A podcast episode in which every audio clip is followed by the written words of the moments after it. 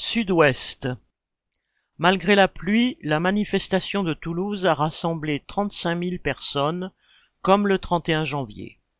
À Perpignan, le quotidien L'Indépendant annonçait 20 000 manifestants, sans doute le cortège le plus massif depuis le début. Les grévistes étaient aussi plus nombreux, comme dans le secteur de l'aide à domicile ou chez Carrefour. Tarbes a vu la plus grosse manifestation depuis longtemps avec beaucoup d'hospitaliers, cliniques et hôpitaux, mais aussi un cortège cheminot très péchu, entre guillemets.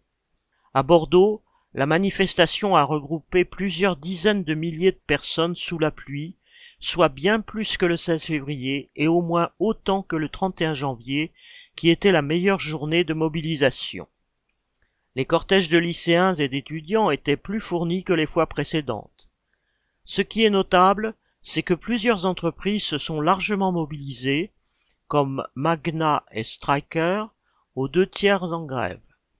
Dans les autres, comme Ariane, La Poste, CGI, le nombre de grévistes semble avoir dépassé les meilleurs chiffres depuis le début, certains s'y mettaient pour la première fois.